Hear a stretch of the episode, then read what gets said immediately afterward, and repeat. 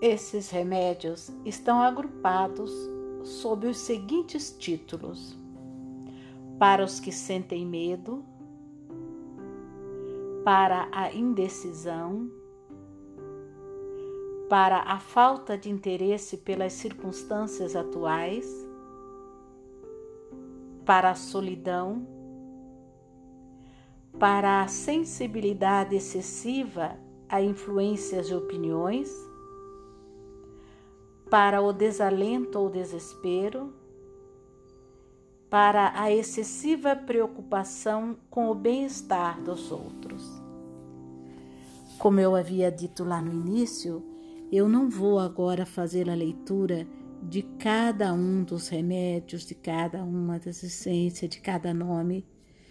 Eu vou recomendar que adquiram o livro da Capinha Verde, Os Remédios Florais do Dr. Bach. O livro do Dr. Eduardo Bach é um livro que vale a pena tê-lo sempre por perto.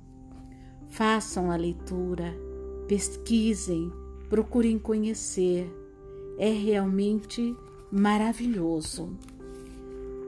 Eu sou muito grata por vocês terem tido a paciência de terem me acompanhado até aqui.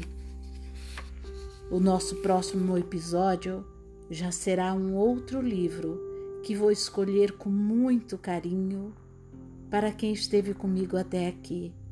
Muito obrigada por ter me acompanhado nesta aventura. Um grande abraço, que Deus lhes dê saúde, prosperidade e muita felicidade.